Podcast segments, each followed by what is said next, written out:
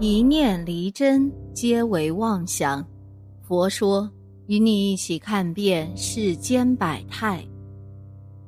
都说百年修得同船渡，千年修得共枕眠。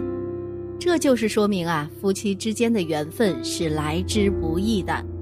如果两个人今生今世是注定的缘分，那么纵使相隔千里，也会执子之手。但是也有一句话是：“夫妻本是同林鸟，大难临头各自飞。”明明结为一体的夫妻，为何会有这两种不同的结局呢？下面啊，我们从佛教的方向一起来看看。庄子是老子的学生，因老子的点拨，看破功名利禄、凡尘俗世，飘然于世。但夫妻本是同林鸟，大难临头各自飞。大圣人庄子也没逃脱这句话。虽庄子有此心境，但也未全脱俗。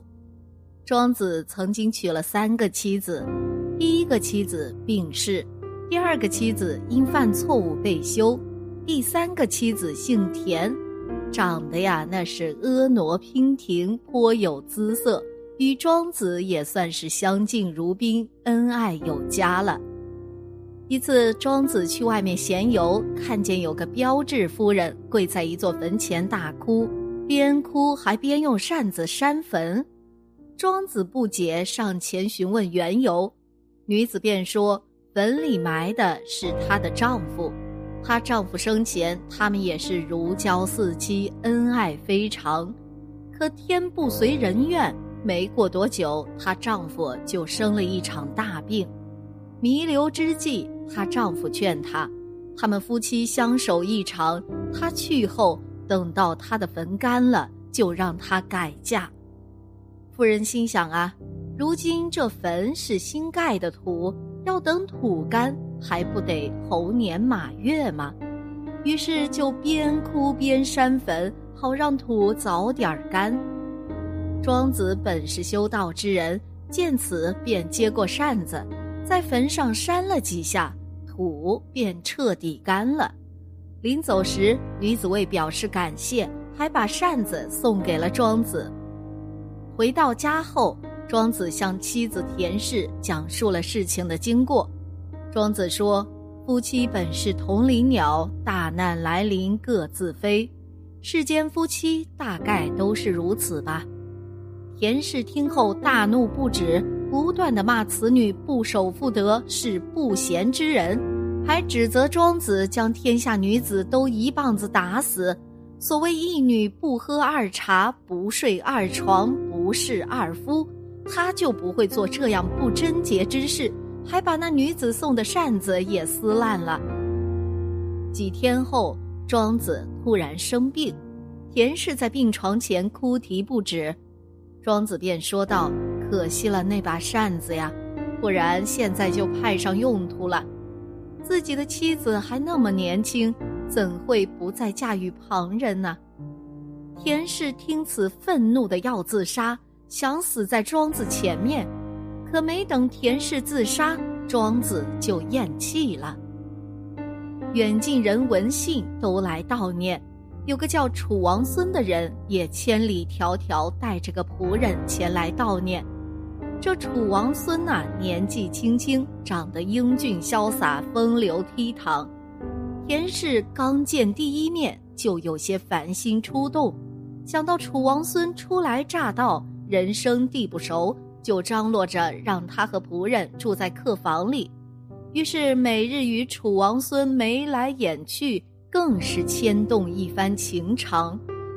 楚王孙纵有三分意，他便有十分情，只是一心一意想要嫁给他，只是碍于女人家的面子，不好自己开口，便旁敲侧击地问随从。楚王孙的心意如何？随从回道：“公子自然想娶田氏，只不过目前有三件心烦事。第一件，庄子的棺材如今还在正厅，不适合办婚事。况且自己曾放言要拜庄子为师，不合人伦。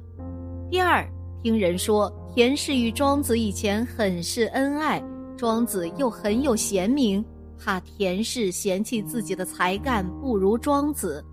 第三，自己行色匆忙，财物都在后面，还没有到，没有钱财办婚礼。田氏此时只一心一意嫁给王孙呐，便回这都好办。他先命人将庄子的棺材抬到后院的破房子里，再劝王孙道：“其实庄子并没有什么才学。”楚威王派人请庄子做官，看庄子没有真才实学，也就不了了之。况且楚王孙只是声称要拜师，并未拜成，他们也非师徒关系。最后一桩。纵使楚王孙的钱物未到，自己却有些家私可以用来筹办婚礼。于是呢，二人便张灯结彩办起来婚礼。正当二人要共享花烛时，楚王孙突然心口疼痛倒地不起。田氏心急，不管是否揭了盖头，赶紧跑去给王孙揉胸口。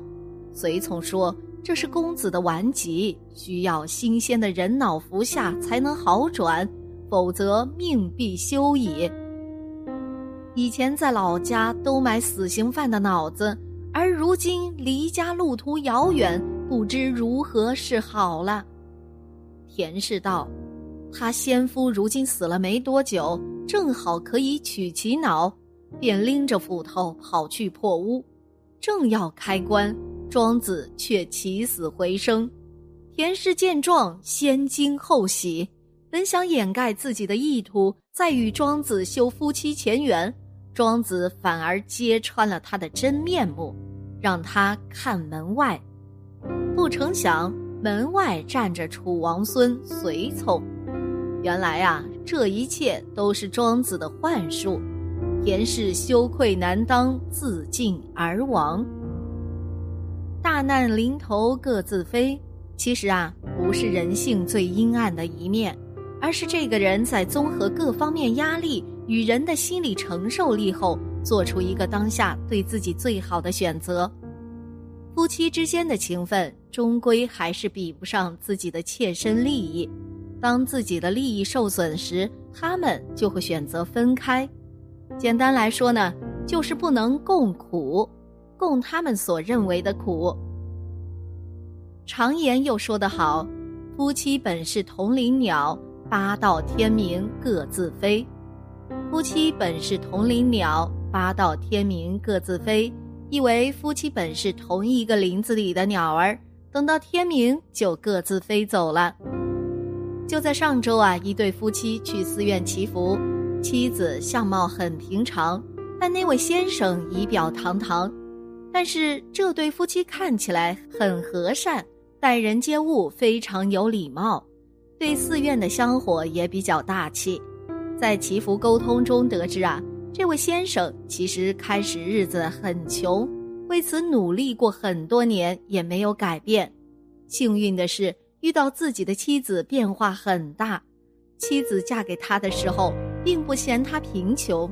结婚后发现妻子不但勤劳朴实，而且善解人意，鼓励丈夫创业，开始从摆地摊卖水果开始。妻子不怕日晒雨淋，与他一起风里来雨里去。妻子看到别的女人衣服穿得漂亮，生活品质很高，但是从来不羡慕。他还说那些都是虚的东西，过日子就要实在。就这样，经过几年的打拼，我们共同开了水果连锁超市，如今有三十家店铺，年收入百万元。但是妻子依然保持朴实的生活态度，在生活和工作中也很理解我的难处。做错事之后，从来不责怪，而是鼓励和包容。因此，他说。很幸运遇到一位这样的妻子，还将会一辈子珍惜自己的选择。高僧说，缘分深的夫妻是靠经营出来的。一对优秀的夫妻，往往是心往一处想，劲儿往一处用，做到了夫妻同心的共同目标，相互理解和包容才是家庭兴旺之道。婚姻是靠经营的，如果一个家庭中的两个人各怀鬼胎，一方有难，另一方只想自保；一方遇事，另一方只想逃避，这样的夫妻过不长久。真正长久的夫妻都是有福同享、有难同当的。在一段感情中，夫妻双方是相互的。你一开始就抱着大难临头各自飞的想法，就不要怪对方在你遇到困难时抛弃你于不顾了。另外，如果雪中送炭没有这人，那么锦上添花也不必来了。有一种现象啊。老年人中，男人比女人要早许多年就过世。我们到晚年，不管年纪多大，也不管身体状况怎么样，只要有老公始终陪着你，就算活到八十、活到九十、活到一百，你也不会感到凄凉和孤独。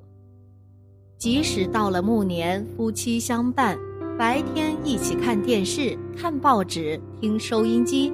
一起旅游，一起到好朋友家喝茶聊天，一起到花园和草坪散步，那份快乐，那份自得，其实是多少儿女都无法替代的，也是任何人都无法替代的呀。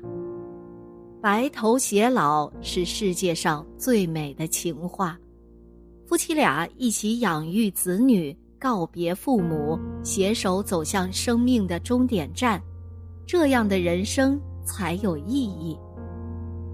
人活一世，请珍惜今生的夫妻情分吧。好了，今天的节目呢就到这里了，希望此次相遇能给大家带来收获。如果你也喜欢本期内容，希望大家能给我点个赞，或者留言、分享、订阅。感谢您的观看，咱们下期节目不见不散。